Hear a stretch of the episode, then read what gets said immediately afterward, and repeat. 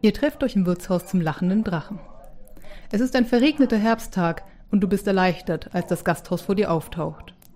Schon seit eineinhalb Meilen läuft dir das Wasser gleichwohl von oben wie von unten in die Stiefel und du kannst es kaum erwarten, dich am Feuer zu trocknen. Pfeifenqualm und Bratenduft umhüllen dich, als du in die Wärme der Gaststube trittst und deinen Kopf fast an einem der niedrigen Balken anschlägst. An einem Tisch in der Ecke sitzt ein Mann mit wilder Mähne, die ihm bis zur Hüfte fällt. Seine Züge sind hinter einem buschigen Bart halb verborgen, doch er schenkt dir ein freundliches Nicken, als du näher trittst. Neben ihm lümmelt eine untersetzte Frau mit aschblonden Haaren, die dir über ein dickes Buch hinweg einen abschätzenden Blick zuwirft. Und damit willkommen bei unseren Tavernenrunden rund um Pen and Paper RPGs und Dungeons and Dragons insbesondere. Mein Name ist Philipp. Und ich bin Nina. Wie fängt man so eine Serie an? Im besten Fall von vorne. Deswegen widmen wir uns heute einfach mal der Charaktererstellung. Dabei wollen wir nicht wie so viele auf die Zahlen eingehen, welche Werte man für welchen Charakter braucht und so weiter, sondern wir wollen uns wirklich ansehen, wie können wir Charaktere bauen, die interessant sind, die einen auch lange Zeit noch an das Spiel fesseln und mit denen man lange Freude hat. Also, wir wollen uns überlegen, wie kann man besonders interessante, besonders spannende Charaktere bauen. Wir haben uns da einige Punkte überlegt, die wir da ansprechen können. Zum Beispiel werden wir gleich mal erst, du wirst erstmal aus deinem schlauen Buch, das du hier dabei hast, äh, etwas rezitieren zum Thema Archetypen versus Stereotypen. Also wie kann man äh, einen Charakter, äh, was gibt es da für Kategorien und welche Kategorisierungen sollte man vielleicht vermeiden, weil sie ein bisschen zu oberflächlich sind und wie funktioniert das?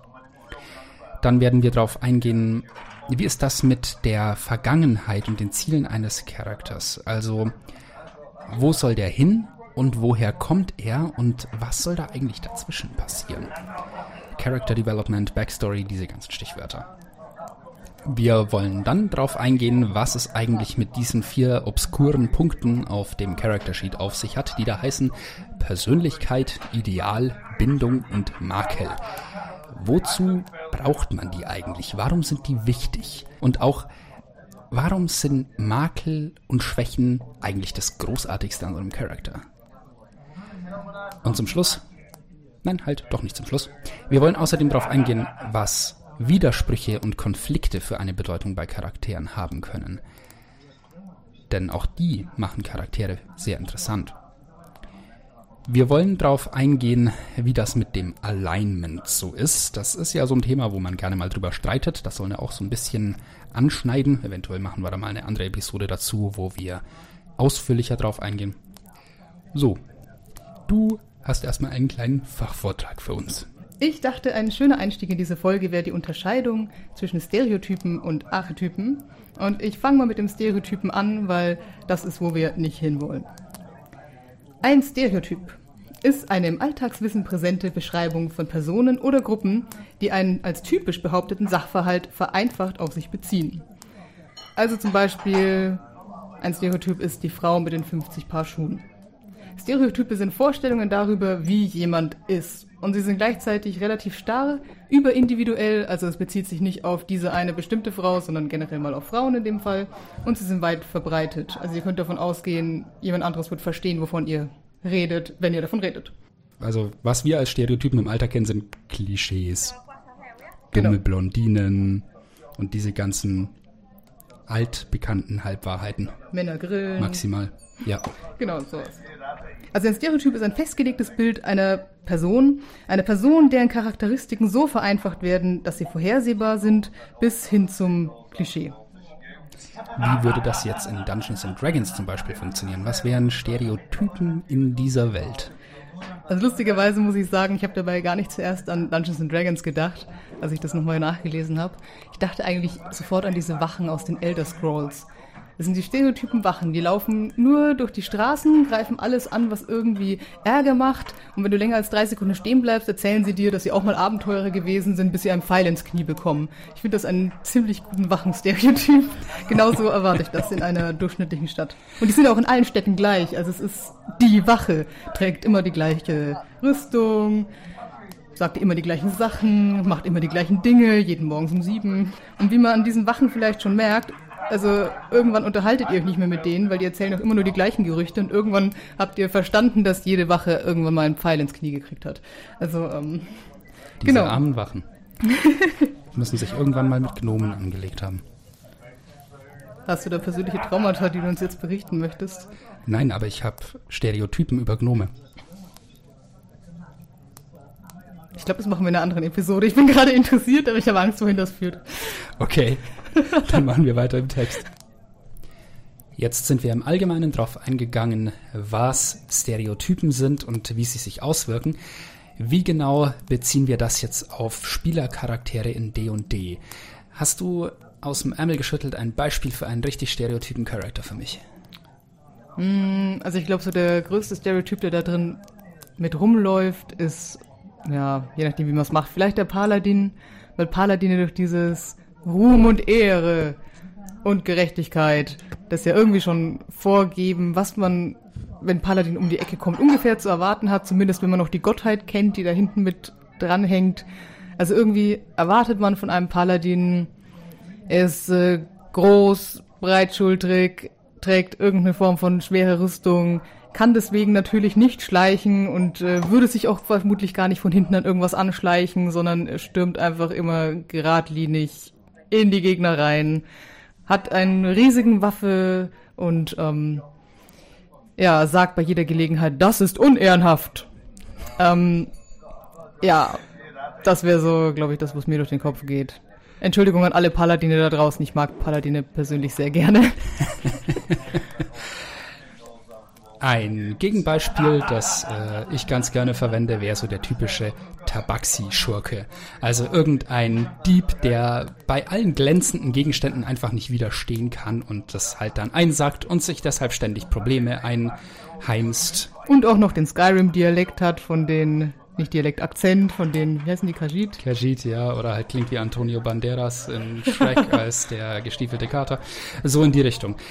Warum sind solche Charaktere ähm, nicht so toll? Naja, so Klischees machen erstmal Spaß. Das ist super witzig, sowas erstmal auszuspielen. Und für One-Shots sind stereotype Charaktere oft eine echt coole Sache, weil man mit denen halt kurz einfach enorm viel Spaß haben kann. Für eine langfristige Kampagne ist das aber dann wieder ein wenig anders, denn dann merkt man nach so ein paar Sessions, ja, wirklich mehr gibt der Charakter halt jetzt nicht her. Man kann schon, man kann, wenn man vorsichtig ist, vielleicht so eine stereotype Oberfläche für einen Charakter bauen und schauen, ist vielleicht drunter was ganz anderes. Hat der Paladin vielleicht eine Vergangenheit, die er gerne verdrängen würde? War er vielleicht mal nicht so ehrenhaft und überspielt das jetzt übertrieben? Dann wird's wieder spannend. Aber man muss aufpassen, dass man nicht in so einen absolut oberflächlichen Charakter reindriftet, wenn man diese ähm, ja, wenn man solche Charaktere erstellt. Was sagt dein schlaues Buch noch zu, äh, wie heißen die andere? Das erste waren jetzt Stereotypen und dann gab es? Archetypen. Uh, ja. Archetypen. Was haben die jetzt mit der Arche zu tun? Also hier steht, dass es äh, Arche vom altgriechischen Ursprung kommt. Ich glaube aber nicht, dass es was mit dem Boot zu tun hat. Vielleicht war das Boot dann der Ursprung der neuen Welt. Aber ich spekuliere. Gibt es in Dungeons, Dungeons Dragons eine Bibel? Ich glaube nicht. Wahrscheinlich gibt es für jeden der größeren Götter in Dungeons Dragons eine Bibel. Buch in der halt. Welt. Gott, oh Gott, das wäre viel zu lesen. Okay, also wir werden keine religiösen äh, Studien führen. Nehme ich daraus mit? Erstmal nicht. Gut. Also, der Archetyp. Der Begriff kommt aus der analytischen Psychologie und bezeichnet eine dem kollektiven Unbewussten zugehörig vermutete Grundstruktur menschlicher Vorstellungs- und Handlungsmuster. Also es ist so eine Urform. Man glaubt, dass es unbewusste Vorstellungen gibt, die alle Menschen irgendwie teilen. Das, äh, also ich erkläre das noch. Ähm, das Konzept dieser Archetypen geht auf einen Schweizer Psychiater und Psychologen zurück, der hieß Carl Gustav Jung und der hat auch die analytische Psychologie begründet nebenbei. Von dem habe sogar ich mal gehört. Ich tatsächlich vorher noch nicht, ich habe mich ein bisschen geschämt. C.G. Jung. Hm, kannte ich irgendwoher. Ja, irgendwo war es sicher mal zitiert. Wir, wir haben viel, viel gelesen im Studium, aber das meiste haben wir auch wieder weggesoffen. das habt ihr nicht gehört. aber wir sind hier in einer Taverne, ich darf für was trinken sagen, was ich will. Ja, So. wo ist mein Bier? Carl Gustav Jung hat die Existenz von Archetypen daraus abgeleitet, dass er sich verschiedene Motive angeschaut hat aus Träumen, aus Märchen, aus Sagen, aus Religionen und aus Mythologie und äh, dann gemerkt hat, egal aus welcher Kultur die kommen, die haben viele ähnliche oder gleiche Strukturen und Muster und eben auch symbolische Bilder. Also es gibt bestimmte Symbole, Themen, Orte oder eben Charaktertypen, die so häufig auftauchen, dass er der Meinung war, dass sie daraus entstehen, dass wir als Menschen die Welt erfahren und dass diese Erfahrungen in grundlegenden Dingen dieselben sind für alle Leute und auch dieselben Gefühle und Prozesse in uns auslösen und auf ähnliche Art dann auch verarbeitet werden. Also einige Archetypen kommen eben aus diesen kollektiven Urerfahrungen der Menschheit, zum Beispiel, dass es Geschlechter gibt, dass Menschen geboren werden, dass du irgendwann auch Wandlungen erfährst und dass du irgendwann stirbst. Oder auch so Sachen wie, also in allen Kulturen finden wir, dass Mond und Sonne zum Beispiel Gottheiten sind. Also Menschen haben anscheinend irgendwo was heißt irgendwo, überall auf der Welt gemerkt, hey, da oben ist so ein Licht am Himmel, das geht morgens auf, danach wird's dunkel, im Dunkeln ist es gefährlich und tagsüber macht das Licht, dass mein Essen wächst. Das muss wichtig sein. Also es sind quasi so Erfahrungen, die alle Menschen machen und daraus entsteht was. Und es entsteht bei allen Menschen ähnlich im Kopf. Genau, Archetypen sind deswegen dieser Ursprung, von dem sich alle ähnlichen Dinge ableiten, also so Ideale im Sinne von einer Reinform von etwas. Und es ist ein offenes Konzept, also es gibt keine festgelegte Anzahl von Archetypen. Ähm, ich habe mal welche dabei von einer Dame, die heißt Carol Pearson. Die hat äh, zwölf Archetypen mal herauskristallisiert in ihrer Forschung. Aber wie gesagt, da kann man sich eigentlich ja alles aussuchen, was man will. Ähm, und die würde ich einfach mal kurz einmal aufzählen und dann habe ich noch zu zwei davon mal aufgeschrieben, was das beispielhaft ist. Ich muss sagen, ich habe da mal nach dann meine eigenen Charaktere da mal reingeordnet in diese Typologie und das hat erstaunlich gut funktioniert. Deswegen hat die mich auch äh, überzeugt. Hm. Und zwar kam sie drauf. Ich lese jetzt mal die männlichen Formen vor. Davon fühlt sich hoffentlich niemand angegriffen. Ihr könnt das bitte im Kopf gendern. Ähm, genau, und zwar hat sie gefunden, es gibt den Unschuldigen, den Verwaisten, den Schöpfer, den Herrscher, den Zerstörer, den Krieger, den Suchenden, den Narren, den Magier, den Gebenden, den Liebenden und den Weisen. Und als Beispiele mitgebracht habe ich noch, also habe ich jetzt hier den Verwaisten. Das ist so dieser Charakter, der glaubt, dass jeder wichtig ist und richtig ist, genau wie er oder sie ist. Er ist bodenständig und bescheiden, erwartet nichts, sucht aber unterbewusst eigentlich immer so nach dieser Sicherheit, die er vielleicht nie hatte. Er ist einfühlsam und realistisch, aber möglicherweise hat er so eine Opfermentalität und kann sich schlecht wehren, macht sich Sorgen und fühlt sich oft machtlos.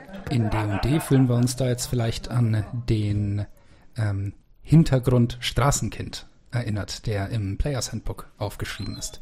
Das geht ein ganzes Stück in diese Richtung, denke ich. Ja, da könntest du recht haben. Ich glaube aber eigentlich, dass du aus jedem der Hintergründe in D&D auch den Verwaisten machen könntest, wenn du es drauf anlegst. Auch der Adelige kann vielleicht ohne Eltern aufgewachsen sein oder sich einsam fühlen und diese Assoziationen da mitbringen. Genau, vielleicht hatten seine Eltern die Zeit für ihn, der hat immer nur mit dem Gold gespielt. Man weiß es nicht genau. Hm, ein goldener Käfig. Uh, ist das nicht wieder auch ein Klischee? Oh. Stimmt, das ist dann wieder fast Stereotyp. Ja, man merkt, äh, Charaktererstellung ist schwierig. Aber es macht Spaß. genau. Dann habe ich hier noch mitgebracht, äh, den Suchenden. Ich finde, das ist ein Archetyp, den man sehr oft unter den Helden findet, neben dem Krieger. Weil ähm, der Suchende ist immer auf der Suche nach einem besseren Leben. Der möchte das Unbekannte erforschen und erträgt die Einsamkeit. Das ist dieser Charakter, der sagt, nein, ich kann nicht bleiben, ich muss es selbst tun. Und er fürchtet die Konformität, er flüchtet vor Problemen und er will sich hauptsächlich selbst treu bleiben. Das macht ihn so ein bisschen auch selbstbezogen und er wird quasi auch immer weiter ziehen, weil das, was er sucht, vielleicht auch gar nicht zu finden ist. Also ich finde, solche Charaktere hat man des Öfteren, weil sich die anbieten zum auf Abenteuer ausziehen wahrscheinlich. Und sie haben schon immer so ein Ziel mit dabei, dass man dann über die Zeit weiterverfolgen kann, Charakterentwicklung und so weiter. Vielleicht. Ich glaube, die meisten von den Suchenden wissen hauptsächlich, wovon sie weg wollen und weniger zu was sie hinwollen. Was aber dann auch wieder spannend ist eigentlich. Hm. Genau, aber auf jeden Fall, diese Typologie findet man auch im Internet, könnt ihr mal auschecken, wenn ihr Lust habt. Ich fand's nochmal sehr erhellend an manchen Stellen, weil ich dann gemerkt habe, hm, ich dachte immer, mein Charakter sucht irgendwas. Aber eigentlich kämpft er schon. Und Archetypen sind deswegen wichtig, oder ich fand sie da immer sehr hilfreich, weil man aus diesen Grundbildern quasi ganz verschiedene Charaktere ableiten kann, mit denen man dann wieder spielen kann und Spaß haben kann. Aber man hat eben quasi schon mal diese Grundstruktur von zum Beispiel, ähm, also manche, manche Sheets, ich glaube, das, was wir jetzt hier haben, nicht, arbeiten sogar damit, dass es dann quasi der, das Problem zum Beispiel auch der Drache heißt. Und dann hat man schon mal diese Grundidee von, okay, da ist der Drache, kämpft der Charakter, flieht der Charakter, freundet der Charakter sich mit dem Drachen an, äh, lässt der Charakter sich von dem Drachen fressen. Ja, also man hat schon mal so eine ungefähre Ahnung, was für eine Psyche dahinter steht und das fand ich immer sehr gut. Phew, das war jetzt harter Tobak. Entschuldigung. Aber schauen wir mal weiter. Ähm, der nächste Punkt auf unserer Liste ist, wohin soll der Charakter, wo kommt der Charakter her und was passiert dazwischen? Vergangenheit, Ziele und hier hast du dazu notiert und die Gegenwart nicht vergessen. Fangen wir mal chronologisch an. Wo kommt der Charakter her? Warum ist das wichtig? Warum braucht man das? Also ich weiß nicht, wie es bei anderen Rollenspielgruppen ist, aber ich habe bei allen, wo ich bisher dabei war, das äh, also gemerkt, dass immer der Zeitpunkt kommt, wo ein Charakter sich vor den anderen hinstellt und fragt, was ist falsch mit dir? Und auf diese Frage sollte man, wenn möglich, eine Antwort haben. Und ich glaube, äh, um diese Antwort zu finden, sollte man schon wissen, naja, was ist denn falsch? Hm. Einerseits ist das auf jeden Fall ein Faktor und ich glaube, ähm, kleiner Spoiler jetzt in Richtung künftiger Episode zum DMing. Wenn man als DM spielt, heißt es immer, jeder NPC, der halbwegs eine Bedeutung hat, den man da aufbaut, der sollte ein Ziel haben. Denn dann kann man ihn spielen und auch improvisieren. Aber das ist auch bei Player Characters ein Stück weit so. Ein Charakter, der keine Ziele hat, und die ergeben sich ja meistens aus der Vergangenheit des Charakters, ähm, der weiß auch nicht, wo er hin soll und der ist auch einigermaßen schwer zu spielen, weil man einfach in diese Situation kommen kann, in der man dasteht und sich sagt, was würde mein Charakter jetzt machen? Keine Ahnung. Und das will man ja eigentlich vermeiden. Auch ein sehr wichtiger Punkt. Wahrscheinlich sogar wichtiger als der, den ich gesagt habe. Aber gut. Ich finde eigentlich hauptsächlich wichtig, dass äh, man diese glaubhafte Backstory braucht, um auch eine glaubhafte Charakterpsychologie zu haben. Das ist, glaube ich, ziemlich genau das, was du jetzt auch meintest, aber ja, gleichzeitig auch das mit dem, was ist falsch mit dir. Ja. Weil, ähm, genau, also ich finde immer, Brücke. ich finde immer in der Vergangenheit, viele Leute neigen dazu, vor allem bei den ersten Charakteren, viel Drama zu machen. Und Drama ist okay, das kann man tun, aber ja, das hinterlässt halt dann auch Spuren und alles, was Spuren hinterlässt an Vergangenheit, muss man dann halt auch in jeder Session immer wieder spielen. Und ich finde, das sollte man sich dabei auch irgendwie überlegen. Yeah, I can see that. Lass uns mal weiterspringen äh, zur Zukunft, die wir hier vermerkt haben. Das ist ja so dieses, dann auch das Ziel, das sich aus der Vergangenheit ergibt. Ne? Aus der Vergangenheit ergibt sich die Zukunft. Aber müssen wir nicht dafür sorgen, dass die Vergangenheit nicht unsere Zukunft bestimmt, wie dem auch sei. Ähm, das macht die Gegenwart, wenn du es schlau machst, nehme ich an. Hm, bleiben wir mal bei der Gegenwart gleich. Du hattest hier vermerkt, man sollte die Gegenwart nicht vergessen. Das äh, beziehst du dich damit darauf, ähm, dass man halt, wenn man das Ziel eines Charakters kennt, auch wissen muss, so was macht der Charakter, um da hinzukommen? Hm, ich glaube, es ging teilweise dann schon runter in die Richtung Bindung, die wir hatten, weil du ja auch gerade ein Leben hast. Und ich glaube, es ging einerseits auch, andererseits auch wirklich um das, was ich glaube ich gerade schon gesagt habe, mit, dass ja alles, was äh, du jetzt tust, auch ein Produkt ist von dem, was irgendwann mal war. Also diese beiden Aspekte. Ja, unsere Vergangenheit macht uns zu dem, was wir sind, so ein Stück weit. Das funktioniert in dem und dem nicht anders. Hm. Manchmal tragisch. Manchmal tragisch. Manchmal auch schön, je nachdem, was für eine Vergangenheit der jeweilige Charakter hatte. Aber der, der eine schöne Vergangenheit hat, ist höchstwahrscheinlich kein Abenteurer. Wie war das so schön, wenn du zu Hause bei den Eltern eine gut laufende Metkälterei hast, dann bleibst du da aller Wahrscheinlichkeit nach. Ja. Ich denke gerade, mein Charakter der Eltern hat, die eine gut laufende Brauerei haben und da nicht geblieben ist. Aber das ist jetzt äh, vielleicht was anderes. Hm. Hm. Ähm, wir waren gerade schon bei Bindung und äh, damit kommen wir dann auch zu diesen vier Punkten. Persönlichkeit, Ideal, Bindung, Makel. Als ich vor ja gar nicht so langer Zeit zum ersten Mal D&D gespielt habe und einen Charakter erstellt habe, ähm, habe ich mich damit äh, erst noch so ein, ich habe nicht gleich kapiert, warum man jetzt diese vier Punkte so braucht. Ich wollte halt so, ja, anfangen zu spielen und ich hatte ungefähr so eine Vorstellung von meinem Charakter im Kopf. Aber im Nachhinein glaube ich, sind diese vier Punkte ziemlich wichtig, damit man etwas konkretisiert, wie man sich diesen Charakter vorstellt. Auch vielleicht so ein Stück weit dazu genötigt wird vom Character Sheet. So, fangen wir mal oben an. Persönlichkeitsmerkmale. Ich habe mir gerade hier so ein Spielerhandbuch bereitgelegt und dann können wir einfach mal gucken, was es da für Beispiele gibt. Beim Adligen zum Beispiel als Hintergrund steht hier drin als Persönlichkeitsmerkmal Punkt 1. Meine wortgewandten Schmeicheleien überzeugen jeden meiner Gesprächspartner davon, dass er die wundervollste und wichtigste Person der Welt sei. Schön. Punkt 2 wäre, äh, Option 2 wäre, das gemeine Volk liebt mich für meine Freundlichkeit und Großzügigkeit. Das wäre jetzt eine Möglichkeit. Das andere wäre dann zum Beispiel der Scharlatan, der halt hier als erste Option für die Persönlichkeit hat. Ich verliebe mich schnell und verliere ebenso schnell das Interesse an jemandem. Ich bin immer hinter einer Liebschaft her. Man merkt, hier werden zwei sehr verschiedene Hintergründe beschrieben. Der andere Punkt, der zweite hier wäre, ich kenne einen Witz für jede Situation, besonders für die, in denen Humor unangebracht ist. ja, Scharlatane sind nicht umsonst beliebt, sie machen schon irgendwie Spaß.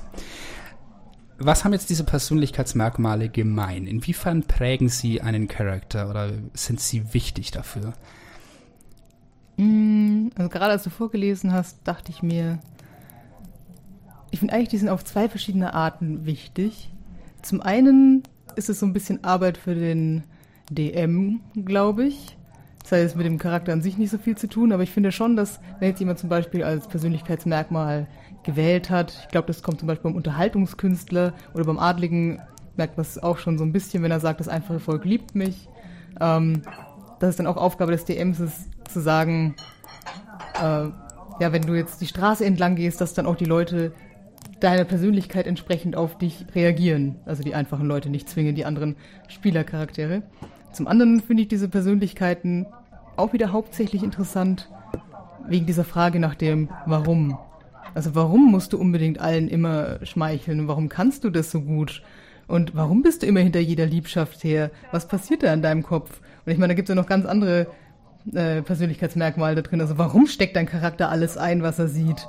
Warum will er immer gut aussehen? Also das, ähm, ja, ich finde eigentlich diese Fragen zu beantworten ist das Spannende daran. Hm. Als zweiten Punkt haben wir hier stehen das Ideal. Auch das ist einer dieser vier Kästen auf dem ähm, Character Sheet. Und wir schauen uns mal nochmal an, was hier unsere Beispiele sind. Beim Adligen hätten wir als Ideale zum Beispiel Respekt oder Verantwortung. Ich spare jetzt mal die Beschreibung dazu ein. Während wir beim Scharlatan hätten Unabhängigkeit und Fairness.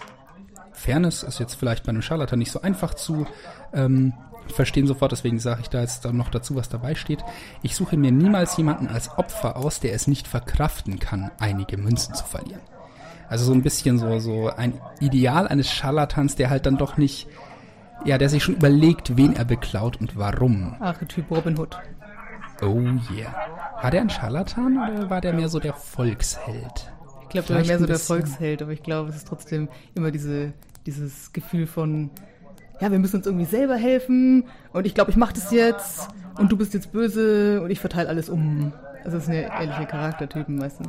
Es kommt dann wieder auch drauf an, was von Robin Hood. Der Robin Hood-Verschnitt aus Shrek war definitiv ein Scharlatan. Der Kater? Nee. Nee, nee, in, in Shrek gab es doch diesen total affigen Auftritt von dieser Gruppe von Räubern, die da irgendwie ein Lied gespielt haben und Robin Hood dann hat dann gesungen so, äh, ich nehme von den Reichen und gebe den Armen für ein paar Prozente aus purem Erbarmen. Und das ist erstaunlich nah an der Realität. Boah, ich muss diesen Film mal wiedersehen. Ja, also der, der war definitiv Scharlatan, würde ich sagen. Der war kein Held. Deswegen hat er dann auch auf die Fresse bekommen.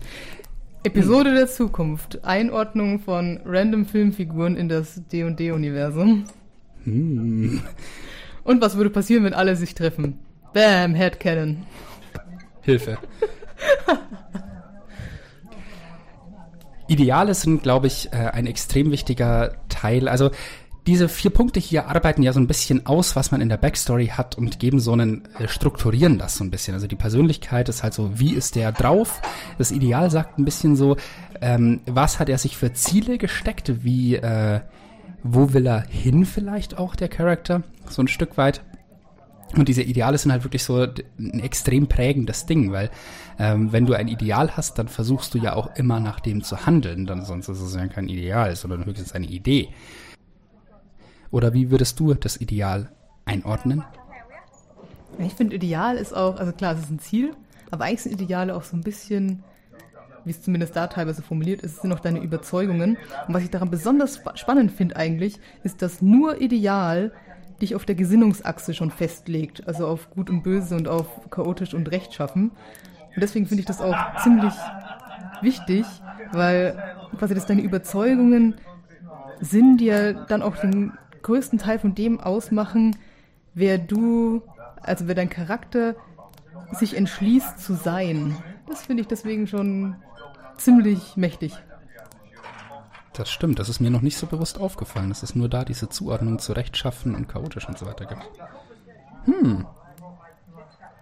Also ob Alignment überhaupt Sinn macht, darüber reden wir später noch, aber deswegen finde ich eigentlich das Ideal schon das Krasseste da drin in der Frage nach dem Wer. Ja. Hm, letztendlich. Dann haben wir noch die Bindungen.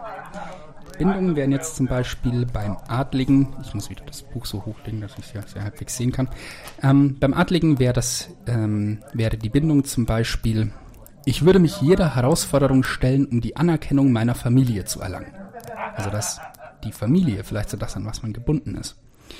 Oder die Allianz meines Hauses mit einer anderen adeligen Familie muss um jeden Preis aufrechterhalten werden. Vielleicht so ein bisschen Loyalität, Allianzen, ja, auch als eine, etwas, an das man gebunden ist. Wie sieht es da beim Scharlatan aus? Hier steht zum Beispiel. Moment, ich bin auf der falschen Seite. Wo ist der ah, Scharlatan? Der bayerische Zwerg ist zurück. Den haben wir schon vermisst. Du weißt auch nicht, wo der hingekommen ist.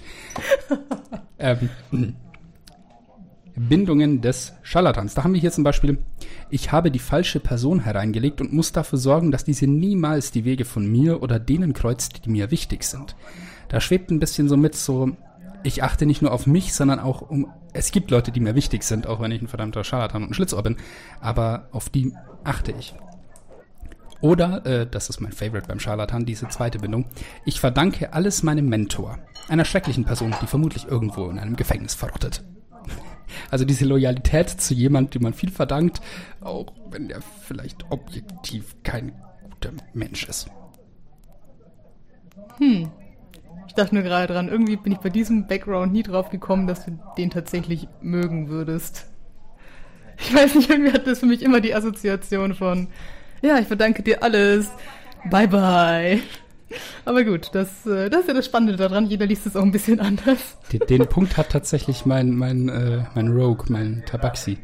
Aber das, das haben wir bisher noch nicht so wirklich eingebaut in die Handlung. Hm. Das ist schade, weil ich finde auch diese Bindungen, die hängen ja ein bisschen auch immer an deinen Zielen, womöglich. Und auf der anderen Seite hattest du schon, die sind auch immer ein ganz guter Ankerpunkt für eine Backstory. Also zum Beispiel hier mit der Sache mit dem Mentor, dann weißt du schon mal, aha, irgendwo in meiner Backstory gibt es einen Mentor. Wer war das denn? Wo ist er jetzt? Wie kam er da hin? Bin ich schuld? Oh nein. ich denke, das ist auch immer ganz gut, weil wenn man in der Welt dann letztendlich auch rumreist, das kommt darauf an, was das für Bindungen sind, aber ähm, es gibt halt auch dieses Mer ist das das Merkmal, das da noch mit dran hängt teilweise. Ich denke jetzt nur gerade an den äh, an diesen Background von was ist das? Ist das der Tempeldiener? Da gibt es ja zum Beispiel diesen Zufluchtsort der Gläubigen. Das heißt, du hast auf jeden Fall schon mal irgendeine Form von Bindung an deine Kirche und dann kannst du da auch hingehen und die helfen dir. Und wenn du zum Beispiel als Bindung da findest als Adliger, oh, meine Familie ist so wichtig, dann weißt du schon mal, wenn deine Familie dich ruft, dann wirst du da hingehen und auf jeden Fall weißt du dann, du hast noch eine Familie und auch ne? nicht schlecht. Vielleicht schicken die dir hin und wieder dann sogar mal Geld. Das sind ja alles Sachen, die dann im Story, also in der Storyentwicklung auch mal wichtig werden könnten. Und deswegen sollte man sowas ausfüllen. Wollen wir dazu noch was erzählen, dass es ja theoretisch auch noch Xanata gibt und dass man, wenn man ganz faul ist in Xanata, auch einfach von der Anzahl deiner Geschwister bis zu, wie genau bist du eigentlich ein Krimineller geworden und mag dich deine Mutter heute noch, alles auswürfeln könnte. Mit auch lustigen Anekdoten wie, ich habe ein paar Jahre im Bauch eines Walfischs gelebt. Auch hier wieder aufpassen vor zu viel Drama. Der Typ, der aus dem Wal kam, ist nicht immer gut. Ja. Ja, ich, ich, den, den Tabaxi-Rock habe ich, glaube ich, damals komplett im Xanatas ausgewürfelt. Einfach mal, um zu gucken, was passiert. Ja, aber da kommen halt teilweise auch abstruse Dinge dabei raus. Ich habe auch mal einen Gnom gebaut. Der Gnom hatte dann auf einmal, ich glaube, fünf Geschwister. Und danach habe ich über Gnome gelesen, dass die nur im Jahrzehnteabstand quasi Einzelkinder werfen. Und dann habe ich gemerkt, so, okay, das ist eine ziemlich komische Gnomenfamilie. Naja, jetzt ist es so. Dinge geschehen. Im Zweifelsfall war es Magie. Ha. Interessante Idee, bin ich nicht drauf gekommen. Okay. When in doubt, it's magic. das sind deine DM-Tricks, die erzählst du das nächste Mal. ähm, ja, lazy DMing oder so. Ich glaube, der nächste Punkt waren die Makel. Kommt die schon an dieser Stelle? Ja, Makel ah. und Schwächen. Da müssen wir ja so ein bisschen differenzieren. Ähm, wie du schon angesprochen hattest vorhin. Denn einerseits sind Schwächen ja einfach die schlechten Stats eines Charakters. Zum Beispiel bei einem gewissen Druiden mit Intelligenz 6. Geringer als diese komischen magischen Orang-Utans? yep. Zum anderen ist das aber auch das, was man dann tatsächlich als Makel im ähm, Players Handbook auswählen kann. Wir fangen mal, um das konsistent zu halten, mit den Makeln, die hier drin stehen, an. Diesmal äh, blätter ich den Scharlatan nicht zu, damit ich die noch gleich wieder finde dann. So, der Adlige ist hier. Genau. Ha, Makel. Die erste Option ist hier als Beispiel. Insgeheim bin ich davon überzeugt, dass alle unter mir stehen. Das passt ja irgendwie zu jemand mit blauem Blut.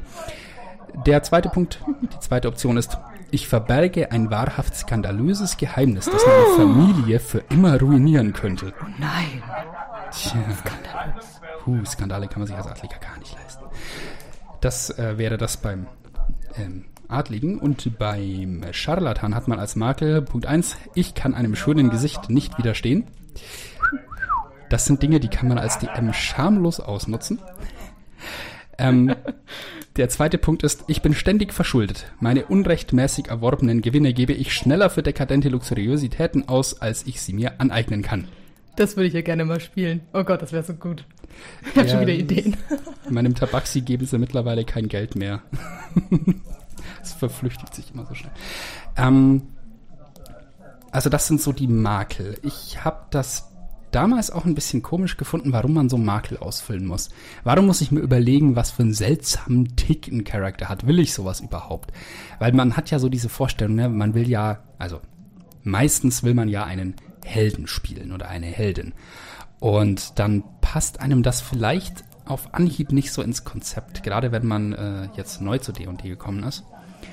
Aber wenn man mal so ein bisschen Erfahrung gesammelt hat, lernt man, glaube ich, zu schätzen, dass ja, es ist wie, wie beim Würfeln. Die Natural One ist eigentlich immer lustiger als die Natural 20. Also die, die 1, äh, die, es macht immer mehr Spaß. Ich meine, wenn du einen guten DM hast und der sagt so, ja, beschreib dann, was du da für einen absolut peinlichen Fehltritt dir leistest mit der Eins und irgendwie theatralisch aufs Gesicht fällst, dann äh, macht es viel mehr Spaß als ein kritischer Treffer. ähm, und ähnlich ist es bei den Makeln. Also das, es macht unglaublich Spaß, so einen total bescheuerten Tick eine, einer Figur auszuspielen. Man kommt dann da, wenn man nicht aufpasst, sehr schnell in diese Stereotype rein, was du erklärt hast. Oder in Slapstick-Comedy wie bestimmte Avenger-Filme. Ja, Dachtest du an eine bestimmte Szene? Äh, nee, ich weiß nicht, ich glaube, es war sogar, war das Tor? ich weiß nicht, ich war im Flugzeug und habe in dem Flugzeug geguckt. Aber den habe ich irgendwie nach den ersten zehn Minuten nicht mehr ertragen, weil eigentlich ernste Szenen waren und Thor war einfach die ganze Zeit so Slapstick, Slapstick Comedy-mäßig unterwegs und ich dachte mir so, mm, ja, nein. und irgendwie, ja, habe ich den noch nie zu Ende geschaut. Vielleicht wird er noch gut, wer weiß. Who knows, who knows. Müsste man ausprobieren. Ähm, ja, aber gerade diese Makel, also wenn man sich das vorstellt mit dem, ähm, um wieder zurückzukommen mit der, auf das, äh, ich kann einem schönen Gesicht nicht widerstehen. Äh, gerade, wie gesagt, wenn man einen DM hat, der weiß, wie man sowas ausnutzt, der kann dir dann halt irgendwelche, ähm, lass es eine Vettel sein, irgend so Hexe, die sich verwandelt hat und dann versucht, dich so ein bisschen beiseite zu nehmen, damit sie dich überwältigen kann und sie verwandelt sich in ein schönes junges Mädchen und du kannst dir halt nicht helfen und fällst voll drauf rein. Und das, das Lustigste ist dann, wenn du da sitzt, so, verdammt, ich weiß genau, was der gerade vorhat mit mir, aber der würde das so machen. Hilft ja nichts. Und ja, das. Ja, diese Situation. Hat den größten Unterhaltungswert. Optimal. Oder, oder ähm, wenn man halt ein ein Dieb ist mit der Eigenschaft, ich kann mir nicht helfen als kleine glänzende, also wenn ich kleine glänzende Dinge sehe, muss ich sie einpacken. Ja, man handelt sich so dermaßen viel Ärger ein, wenn man das konsequent ausspielt. ja. Und äh, man hat irgendwann auch sehr viel Aufpasser in der Gruppe, die sofort sehen, wenn irgendwas funkelt und dann so sagen, du bleibst mal schön hier.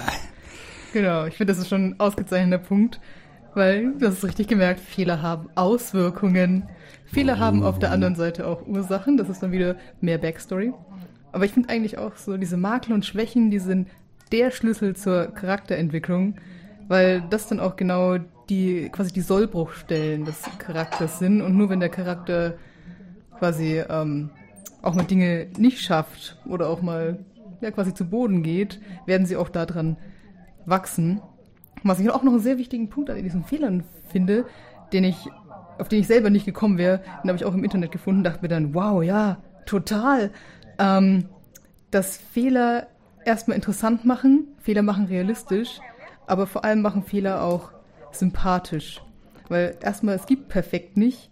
Und dann haben wir auch das Problem, perfekt braucht keine Freunde.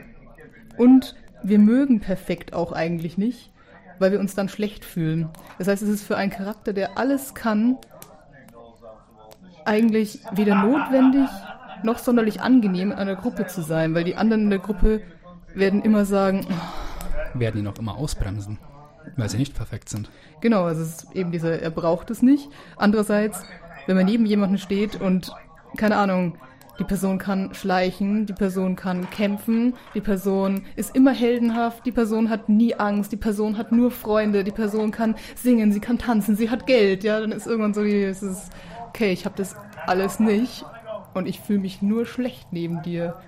Dann habe ich auch keinen Grund, eine Gruppe mit dieser Person zu machen. Also deswegen finde ich Fehler schon mal immer sehr schön. Gut, wir haben jetzt festgestellt, dass diese schlechten Eigenschaften, die ein Charakter haben kann, diese Makel, das Interessanteste an ihnen sind. Eigentlich sind solche schlechten Eigenschaften die eigentlichen Gaben eines Charakters. Jetzt wollen wir uns mal anschauen, wie das dann konkret aussieht. Zum Beispiel, wie kann man es ausspielen, dass ein Charakter beispielsweise einen niedrigen Intelligenzwert hat? Also ich habe da ein bisschen nachgedacht und auch äh, ein bisschen im Internet rumgelesen. Intelligenz ist da noch ähm, ja einer der Punkte, zu dem es eher wenig Ideen gibt, muss ich sagen. Ähm, aber die allgemeine Diskussion entbrennt immer darum, was jetzt eigentlich niedrige Intelligenz ist. Die meisten Leute waren sich darüber einig, dass ähm, Weisheit quasi sowas darstellt wie die Bauernschleue, aber eben bei Intelligenz gingen die Meinungen so ein bisschen auseinander. Ähm, und eigentlich ist die Hauptfrage, um die es immer ging, weil niemand will irgendwie dumm sein. Also kann man schlau sein, obwohl man dumm ist. Das ist tatsächlich immer die Frage, die sich da stellt.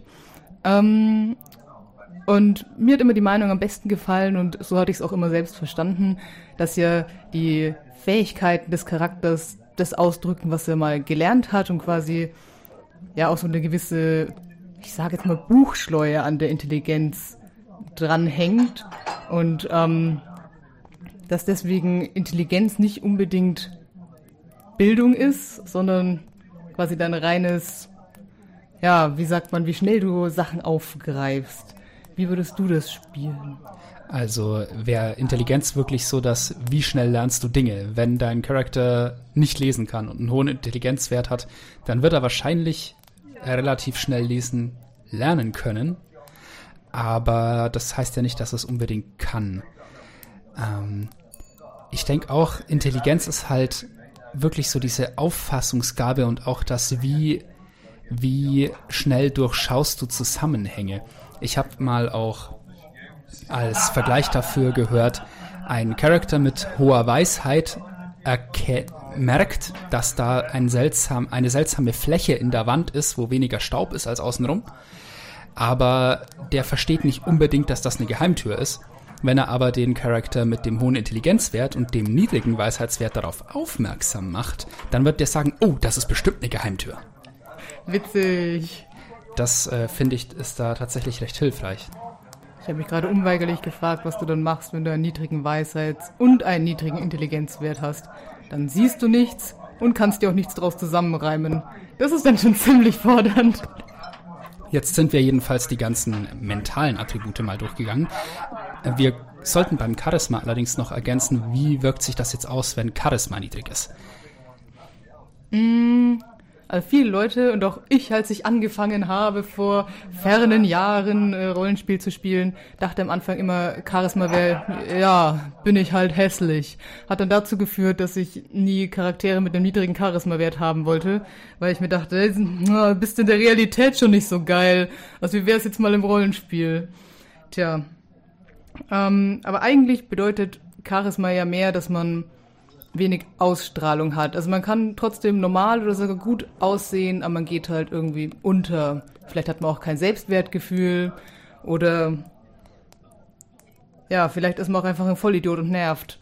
Also es fand auch ganz lustig, mal so Vorschläge zu hören wie, ja, vielleicht rafft euer Charakter einfach keine sozialen Interaktionen. Vielleicht ist er immer zu nah. Vielleicht hat er Mundgeruch. Vielleicht stinkt er. Vielleicht ist er zu laut. Also alles, was euch davon abhalten würde, euch zum Beispiel in der Straßenbahn neben jemanden zu setzen, das ist niedriges Charisma. Das ist ein verdammt guter Vergleich. Wollen wir noch die physischen Attribute durchgehen und wie sich die auswirken? Fangen wir bei Stärke an, einfach weil es ganz oben steht. Soweit kann ich den Character Sheet noch auswendig. Stärke, wenn niedrig ausgeprägt ist, dann ist natürlich der offensichtlichste Ansatz, ja, der Charakter ist ein Lauch, absolut schmal, hatte vielleicht eine harte Kindheit mit wenig zu essen und ist deshalb körperlich so ein bisschen, ja, einfach äh, nicht auf der Höhe. Aber du hattest da auch andere Ansätze dafür. Ja, eigentlich ist der hauptsächliche Ansatz, den ich bei Stärke noch lustig fand, weil ich tatsächlich niemals von alleine drauf gekommen bin und das allein hat mich schon schockiert. Vielleicht hat der Charakter einfach auch keine Lust. Also man kann sich ja auch vorstellen, wenn man jetzt irgendeinen, so keine Ahnung, packen wir das Klischee aus, äh, Adligen hat und der denkt sich dann, was? Ich die schwere Tür öffnen? Nein. Was? Ich laufen? Nee. Bringt dir meine Sänfte, um Gottes Willen.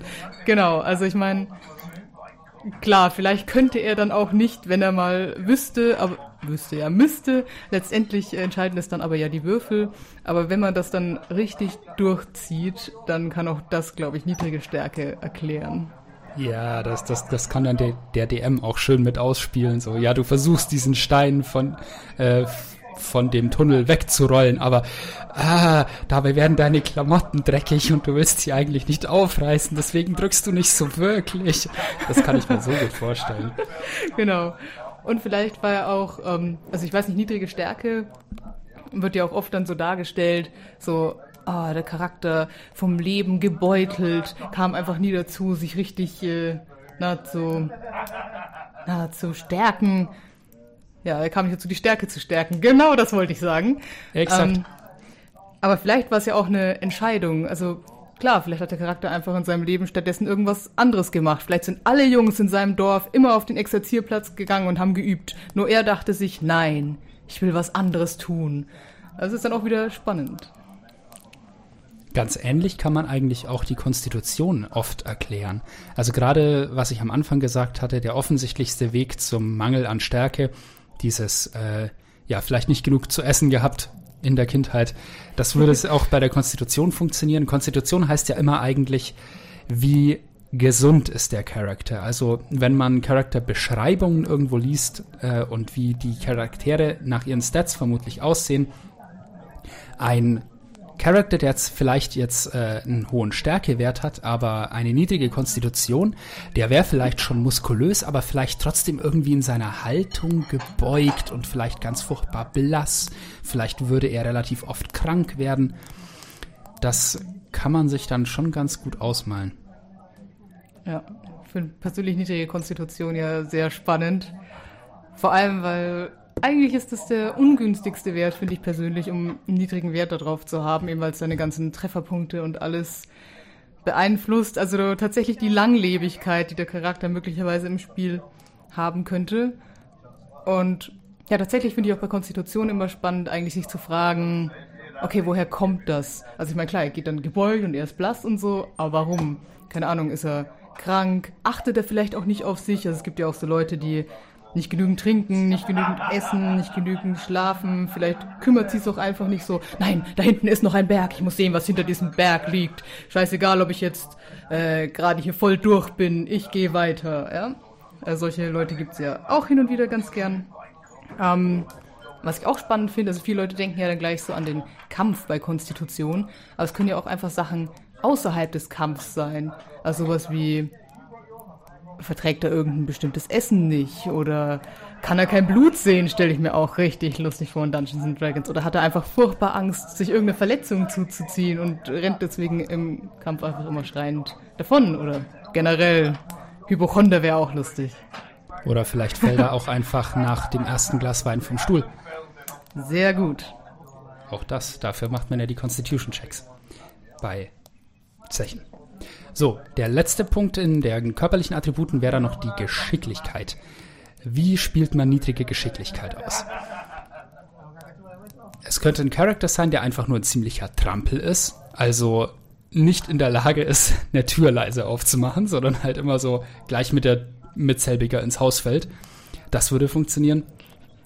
Ähm, bei Paladinen, finde ich, kann man das immer noch sehr einfach ausspielen, indem man sagt so, ja, nee, ich bin eh nicht so äh, geschickt im Schleichen, ich lasse die schwere Rüstung gleich an, geht ihr mal vor, ich komme später nach, wenn ihr sagt, die Luft ist rein. Oder du stirbst einfach trotzdem als erster vor, wie man das halt so macht. Ist meistens sehr viel lustiger. Zumindest fürs Erste. Später vielleicht nicht mehr so. Genau. Lustigerweise musste ich jetzt gerade, als du gesagt hast, mit der Tür ins Haus fallen, sofort an den ersten Harry Potter Film denken, wo Hagrid ja mitsamt der Tür in diese kleine Hütte reinfällt. Und tatsächlich finde ich auch einen lustigen Weg, ähm, geringe Geschicklichkeit zu spielen, ist, wenn du einfach halt irgendwas bist, was riesig ist. Ja, natürlich kannst du nicht hier den Faden durch das Nadelöhr bekommen, wenn deine Hände einfach so groß sind wie Melonen. Also, ja, auch das äh, spielt er ja schon mit rein. Man spricht ja auch im Bayerischen immer von den Klodeckelhänd. Das habe ich noch nie gehört. Aber in der Abteilung werden wir dann vermutlich unterwegs, ja.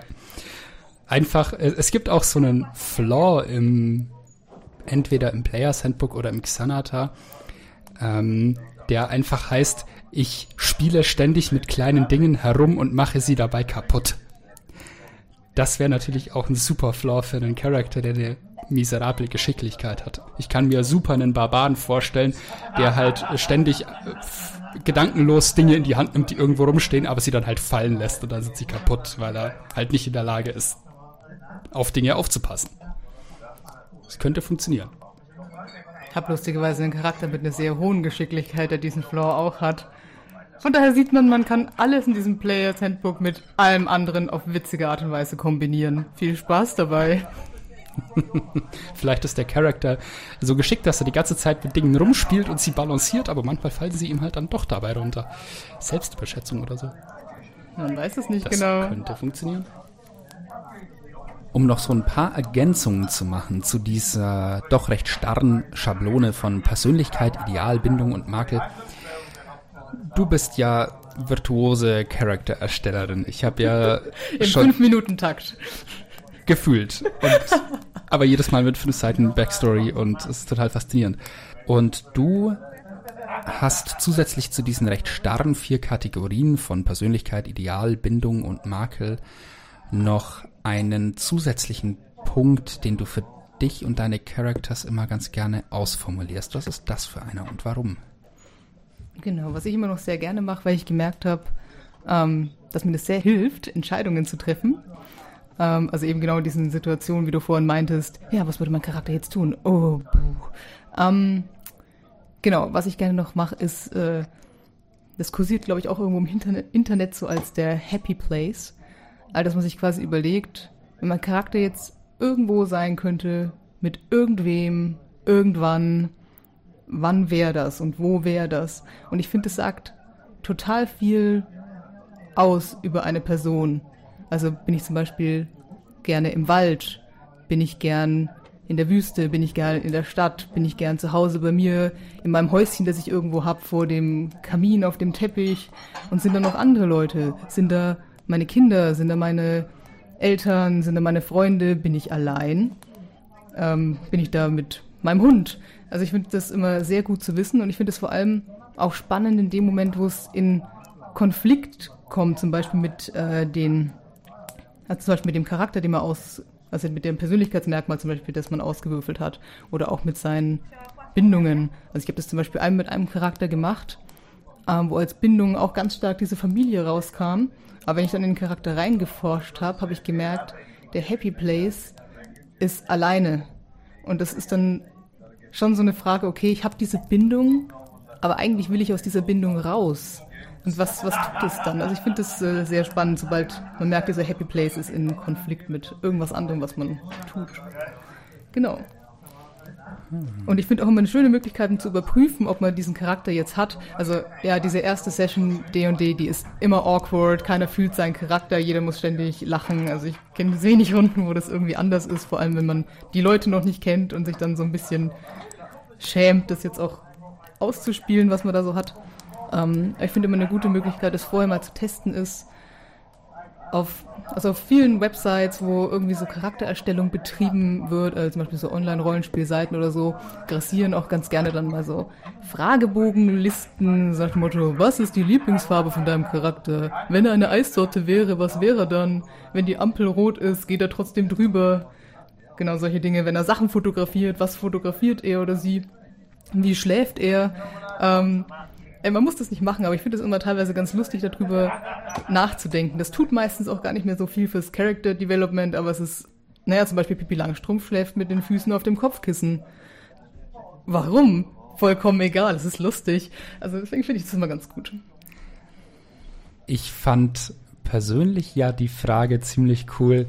Ähm, wenn jemand Ich habe ihm mal einen geschickt und seitdem macht er den auch. yep. Ähm, ich fand es sehr schön, wenn jemand deinen Charakter festhält und die Hand auf den Mund legt. Leckt dein Charakter diese Hand ab?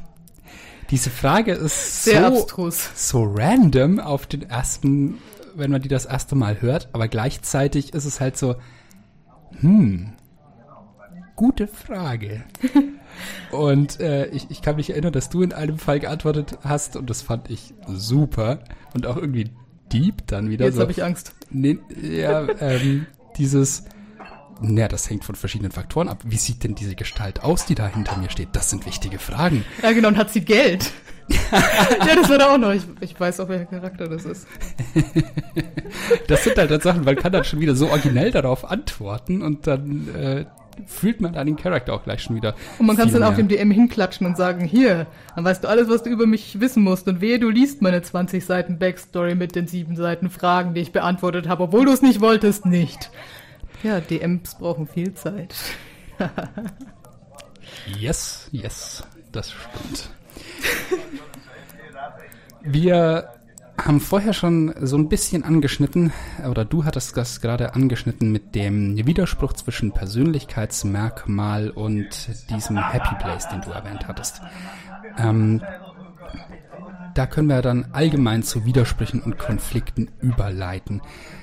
Einer das war eine der ersten Sachen, die ich tatsächlich gelernt habe bei D&D. Wenn man einen Charakter spielt, wenn der komplett aus einem Guss ist und da nichts so wirklich, so zumindest auf den ersten Blick widersprüchlich scheint an ihm, dann ist der Charakter, glaube ich, auch relativ schnell langweilig. Ähm, mh, mm, Erzähl uns doch mal ein Beispiel. Ja, ähm, ich habe ähm, damals haben wir zusammen am Tisch die ersten Charaktere erstellt und ähm, ich habe da auch, ne, ich, ich muss immer eine ganze Zeit lang überlegen, bis ich, bis ich irgendwie so eine Charakteridee habe. Aber wenn ich Glück habe, fällt mir dann irgendwas, so eine Kombination ein, die ich mir mit einem Schlag sofort total gut vorstellen kann und dann läuft das. Und das war bei meinem ersten Charakter damals so. Ähm, weil da hieß es halt, ja, wir könnten noch einen Kleriker brauchen und ähm, dann habe ich halt diese Liste so durchgeschaut und habe dann einen Lichtkleriker gemacht. Also das ist so die, so die, die so diese super guten Gottheiten verehren und das Morgenlicht und so weiter ist ihr. Ihnen scheint die Sonne aus dem Apfel. Ja, ja genau die. Und den habe ich dann aber als einen Tiefling gebaut. Ich weiß nicht mehr, wie ich draufgekommen bin. Aber dieser ganze Gedanke so, ja, ich bin ein Tiefling. Ich weiß, alle Leute hassen Tieflinge und Tieflinge neigen dazu, böse zu sein. Aber ich bin anders und ich werde es den Leuten beweisen. Und dann hat man da sofort, äh, hatte ich da sofort vor Augen, okay, ich weiß, was für Ideale diese Person hat. Ich weiß, äh, in welchen Bahnen sie denkt. Ich weiß, äh, an welchen Stellen sie vielleicht auch so ein bisschen zynisch wird. Wenn halt mal wieder diese Klischees hochkochen und die Leute vielleicht denken, es ist ein Hochstapler, weil niemals würde ein Tiefling eine Latanda-Kutte tragen oder so. Hashtag Stereotyp. So ein bisschen, genau. Und er war halt so ein bisschen das Gegenstück dazu. Und eben so ein, ja, das war so ein bisschen der Widerspruch. Andererseits war es aber halt auch total spannend, weil man dann halt durchaus auch mal den Tiefling raushängen lassen konnte, wenn man halt provoziert wurde. Und wenn halt jemand Lathander gedisst hat, dann ist der Kollege halt auch echt wütend geworden. Und äh, ja, das, das, das war dann halt ein Charakter, der hatte schon zumindest zwei Seiten. Und das ist immer sehr viel spannender, als wenn es ein einseitiger Charakter ist, buchstäblich. Der Charaktere, die Erwartungen widersprechen, sind ja immer ein bisschen spannender als die anderen. Ich meine, Warum kann der Zauberer nicht morgens mal joggen gehen? Warum muss er immer hinter den Büchern sitzen? Das ist total ominös. Aber irgendwie neigt man halt dazu. Liegt ja auch meistens an dem, was man dann letztendlich auswürfelt, dass man sich denkt, oh, irgendwo muss ich jetzt die niedrige Statistik hintun. Ja, boah, dann tue ich es halt doch dahin, wo alle anderen sie auch hintun würden in der Situation. Aber, in Konstitution, ja. weil es da kein Attribut damit gibt. äh, also keine, keine Fähigkeit. Ja, so in der Art. Und dann haut der Drache einmal drauf und du bist ein Moose. Der ist, äh, ist teilweise fordernd, trotzdem könnte man drüber nachdenken. Mhm. Ich finde es äh, auch Widersprüche in Stats sind teilweise echt spannend. Also ähm, einer meiner Lieblingscharaktere in vielen Situationen äh, ist äh, Caduceus Clay, der Firbolg aus Critical Role, der niedrigen Intelligenzwert hat, aber eine tierisch hohe Weisheit, was von Kleriker auch irgendwie Sinn macht, und auch eine sehr hohe passive Wahrnehmung und der dann halt einerseits echt nicht so der hellste ist und total weltfremd, aber andererseits Leute anschaut und sofort weiß, was die wollen. Und so dieser Widerspruch zwischen, ja, ich bin nicht der hellste, aber ich weiß trotzdem, was du vorhast. Das, solche Sachen finde ich auch total spannend. Aber das nur so als eine Randnotiz dazu. Er ist übrigens auch nicht, äh, weil ich hier dieses Fangirle gerade höre. Ähm, Fangirle? Man weiß es nicht genau. Auf jeden Fall ist es auch nicht verwerflich von coolen Charakteren in Büchern oder Filmen auch ein bisschen zu klauen. Nur nicht genau nachmachen. Ja, gut geklaut ist besser als schlecht selber gemacht. Ne? Wir hatten hier das noch. Das nennt man Inspiration. Ja, das ist buchstäblich wie Kreativität funktioniert. Habe ich gehört. Wir hatten hier noch als Widersprüche notiert, es gibt zum Beispiel Berufungen, die nicht zum Volk passen. Da das wäre wahrscheinlich mein, mein Tiefling-Beispiel schon ganz passend. Götter, die nicht zum Volk passen, auch das hätten wir damit eigentlich erstmal erschlagen. Und Dinge, die nicht zum Geschlecht des Charakters passen. Also das habe ich hier in Anführungsstriche gesetzt. Also das ist genau dieses Stereotypen und ihnen widersprechen. Ich wollte an dieser Stelle noch sagen, wir werden wahrscheinlich irgendwann in der Zukunft auch noch eine Episode machen zu Geschlecht, Geschlechterrollen und vielleicht sogar Liebe und was alles noch danach kommen kann. Äh, in Dungeons and Dragons, aber damit beschäftigen wir uns, wenn es soweit ist. Das wird die ab 18 Folge. Nein, Quatsch. Ähm, aber um bei, bei heißen Themen zu bleiben, Überleitung, Alignment. Wo kommt das jetzt rein und warum ist das wichtig? Da müssen wir uns jetzt echt kurz fassen, weil das, das kann, kann man ewig drüber reden. Ich habe erst heute eine Folge von äh, Matt Colvilles Running the Game gesehen, einer meiner Lieblings äh, YouTube-Produzenten von Videos über D&D. Der hat äh, auch über Alignment gesprochen und äh, warum das halt nicht so dumm ist, wie manche, wie manche halt glauben und äh, viele sagen halt einfach, ja, nee, ich will kein Alignment für meinen Charakter machen, also auch erfahrene Spielerinnen und Spieler, weil ich das Konzept Blödsinn finde. Ich meine, das muss, müssen alle für sich selber entscheiden. Aber ich finde es schon spannend, sich zu überlegen, es äh, er hat gemeint, Alignment war wohl ursprünglich so ein bisschen auch die Vorstellung, äh, woran glaubst du als Player-Character? Also glaubst du daran, dass, also wenn wir jetzt diese, es gibt ja diese beiden Achsen, ne? gut zu böse über neutral und auch chaotisch zu ähm, lawful, rechtschaffen. rechtschaffen auf der anderen Seite. Und äh, da war auch so diese Diskussion, sollte man es wirklich rechtschaffen nennen oder so mehr so Ordnung liebend. Es ist ja nicht unbedingt an Recht und Gesetz gebunden. Es ist mehr so dieses, ist man ein äh, ja, ich, man sagt immer, ist man ein Mensch, ne? Aber es gibt ja nicht nur Menschen in D&D. Das ist schwierig, gell? Ja, das ist Eine, äh, aber Kreatur weird. ist schon so, so behaftet als Gegner. Ja. Ist man jemand, der, die das ähm, eher dazu tendiert, Regeln komplett zu missachten, Ordnung zu zerstören und vielleicht äh, Dinge neu zu machen? Oder ist man halt eher jemand, der sagt so, nee, es gibt diese Dinge aus gutem Grund, äh, es gibt Ordnungen, es gibt äh, Strukturen in Städten und Herrschaften aus gutem Grund. Die haben sich so entwickelt, die sollte man so erhalten. Alles andere schadet allen anderen nur. Und der chaotisch neutrale Scharlatan geht dann hin und sagt, äh, aber. Und in diese Diskussion kommt man dann halt rein. Jetzt haben wir noch die Jetzt bin ich ein bisschen auf äh, chaotisch und rechtschaffen eingegangen. Du kennst dich und darüber werden wir auch noch mehr reden in einer zukünftigen Episode. Gott, wir haben so viel vor. Ähm, über was ist eigentlich gut und was ist eigentlich böse. Genau, also es gibt ja sehr viele verschiedene Arten, gut und böse zu definieren. Aber ich fand, das, was mir am meisten weitergeholfen hat, war darüber nachzudenken, als gut ist, dass ich mich ums Wohlergehen von allen Leuten kümmere und böse ist, wenn ich mich um mein eigenes Wohlergehen kümmere, jeweils als ungefähre Richtlinie dessen, was man tut. Weil, keine Ahnung, es gibt auch Leute, die definieren zum Beispiel böse als ich werde allen anderen schaden und ich werde den anderen sogar, wenn man chaotisch, dann ist auch noch zum Beispiel, ich werde den anderen auch schaden, wenn ich mir dadurch selber schade. Aber ich frage mich dann immer, ja, was soll dabei rauskommen? Das wird dann so ein Murder-Hobo, der quasi durch die Gegend zieht und einfach nur alles abschlachtet. Das halte ich für sehr unrealistisch in dieser, in dieser Form. Deswegen denke ich, okay, böse ist, ich mache jetzt einfach mal alles, was mir nutzt und das hat dann unterschiedlichen Ausprägungen. Wesentlich äh, ja, zielführender, wenn man damit einen Charakter mit Tiefe machen will. Wie würde da denn auf dieser Achse dann ein neutraler Charakter aussehen? Jetzt gut und böse?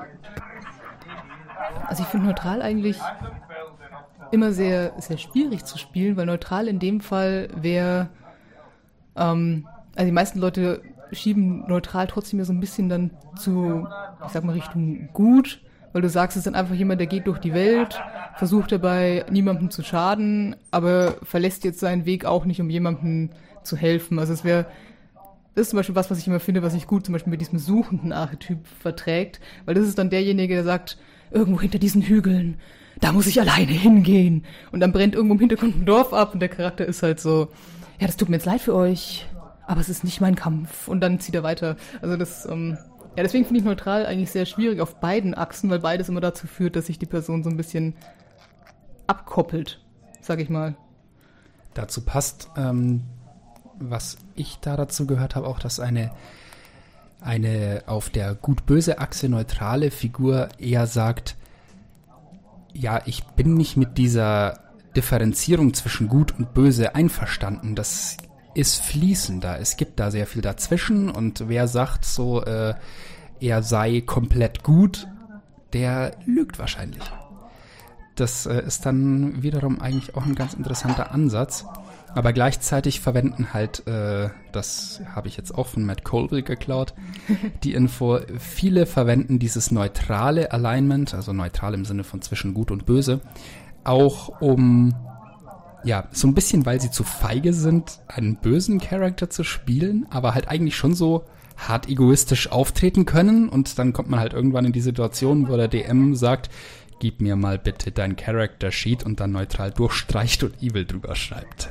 Ja, das sehe ich, das sehe ich schon ziemlich, ziemlich ähnlich, weil irgendwie auf vielen Seiten, die sich dann damit beschäftigen, okay, wie würde jetzt dein Charakter in dieser Kombination denn aussehen? Ähm, bei denen ist neutral dann auch, auch oft was, was der Charakter, deswegen fand ich so schön, dass du meintest, die argumentieren dann auch so, ähm, was der Charakter tatsächlich aktiv verfolgen muss. Also, oder halt in vielen Fällen aktiv verfolgt, weil das neutral quasi kein Alignment ist, das passiert, sondern dass er zum Beispiel ein Druide ist und der geht dann her und sagt, Tja, alle Dinge auf der Welt passieren, ich bin nur da, ich will eigentlich nichts davon wirklich beeinflussen. Und dann, ne, aber sich auch aktiv bemüht, die Sachen nicht zu beeinflussen. Also ich glaube, neutral kann schon ganz schön auch Arbeit machen. Und genau, ich würde dann gerne von dir noch hören, was du persönlich von Alignment hältst und ob du es benutzt oder nicht, wenn du dir Gedanken über deinen Charakter machst. Ich muss sagen, ich finde es persönlich eigentlich ganz hilfreich. Ich lese dazu auch ganz gerne mal was, wie man vielleicht merkt. Ich lese viel. Aber ähm, genau, vor allem finde ich eigentlich Alignment sehr schön. Also klar, man sollte sich das vielleicht mal angucken und dann wählt man was und von da aus sollte man dann frei seinen Charakter entwickeln. Also ich bin da jetzt nicht pedantisch, aber ich finde es ähm, vor allem für die Charakterentwicklung eigentlich ganz gut. Ähm, weil ich finde, dass das auch was ist, was, wo man so eine gewisse schon Geradlinigkeit ist das falsche Wort, aber dass man den Charakter nicht heute so spielt und morgen so und dann weiß man im Endeffekt nicht, wo man gerade hin ähm, gondelt. Und auch deswegen mag ich eigentlich dieses Alignment-System, weil es gibt ja schon sowas wie, ich sag mal, die Sünden und die Tugenden des jeweiligen Alignments. Ähm, also zum Beispiel in den Computerspielen, die angelehnt sind an Dungeons and Dragons, gibt es ja schon, wenn man Entscheidungen trifft in Konversationen, ähm, oder wenn man auch bestimmte Sachen tut, kriegt man immer so die Message, dein, äh, deine Gesinnung wurde zwei Punkte in Richtung Rechtschaffen verschoben oder so. Also man merkt da tatsächlich dann im Spiel, okay, was ich tue, hat darauf eine Auswirkung, wie mich dann auch letztendlich irgendwann mal Leute sehen, wie sie mir begegnen, ob sie mir glauben oder nicht.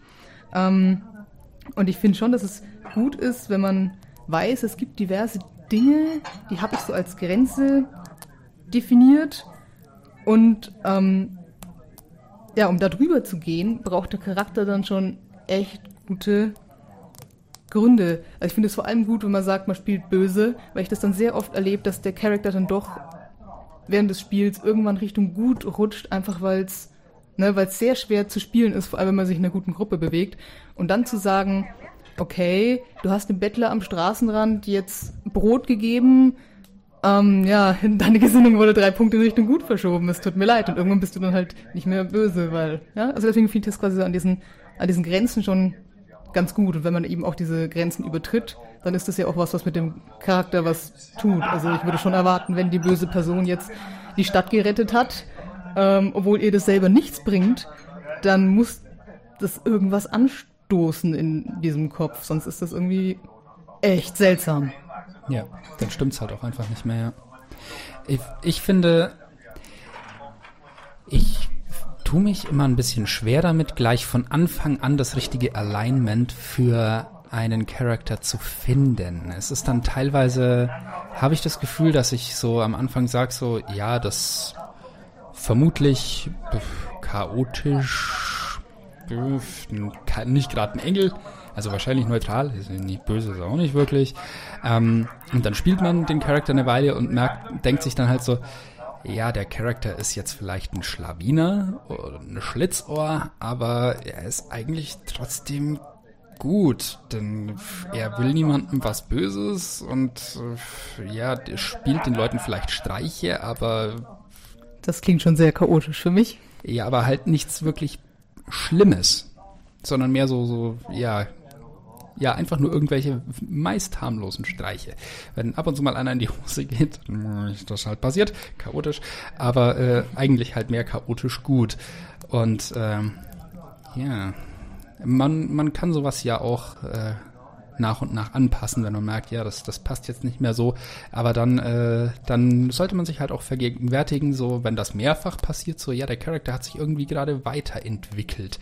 Und ich, wenn man sich dessen bewusst wird, dadurch ist das vielleicht auch gar nicht so schlecht. Genau, das finde ich auch. Und ich glaube aber auch, dass also allein nie irgendwas Statisches sein sollte, nicht nur über die Zeit, sondern auch in dem Ding, also in der Situation selbst, in der, in der Gegenwartssituation, sag ich mal. Das finde ich vor allem bei Rechtschaffen, weil ich finde, Rechtschaffen ist sowas, ähm, ja klar, also ich meine, wenn man es so sieht als das Grundlegende, glaube ich, dass es Ordnung geben sollte. Ähm, dann auf jeden, also dann ist es auf jeden Fall erstmal irgendwas Statisches. Sonst denke ich mir, ja, es kann ja auch sein, wenn ich jetzt zum Beispiel der Adlige bin und ich habe ganz enge Verbindungen zu meiner Familie, dass ich dann sage, ja, ich akzeptiere, dass es diese Ordnung gibt, wo es meinen Vater gibt und wo mein älterer Bruder diesen Besitz irgendwann erbt und dann komme ich und dann kommt vielleicht meine Schwester und ich glaube, uns hält das alles zusammen. Es ist gut, dass wir dieses Stück Land haben und dass es darauf Leute gibt und die bezahlen uns Steuern. Ja, so das ist ja auch, also ist ja alles rechtschaffen. Aber dann kann es trotzdem sein, dass wenn eine andere Adelsfamilie kommt, die macht genau das Gleiche, dass ich dann sage, ja, aber ihr nicht. Also ich finde, Rechtschaffen vor allem ist was, so an welche Ordnung du jetzt gerade glaubst. Das kann schon ganz komisch sein, auch an welches Gute du gerade glaubst. Also das, da geht schon was, sage ich mal. Hm. Ja. Rechtspositivismus ist ungesund. Alright. Ihr Lieben, wir sehen uns dann oder hören uns dann in äh, der zweiten Session wieder. Da wollen wir dann drüber reden, ja, jetzt hatten wir die erste Session als Spieler. Wie ist es mit der ersten Session als Dungeon Master? Ich finde den Begriff immer noch komisch. Ähm, aber. Das klingt so ein bisschen nach Sadomaso. Ja, ist irgendwie weird. Ich habe mich da immer noch nicht dran gewöhnt. Ich mag die Bezeichnung Spielleiter eigentlich lieber, auch wenn die so generisch ist. In Call of Cthulhu heißen die Keeper. Uh. So ein Lorekeeper, so ein bisschen. Das finde ich eigentlich schön. Dann übernehmen wir doch das. Obwohl, ich bin nicht sicher, dass es das trifft. Ich finde, bleiben wir erstmal bei Spielleiter. Jedenfalls wollen wir uns mal in der nächsten Session dann anschauen, was haben wir für Erfahrungen gemacht als DM, sagen wir es mal so.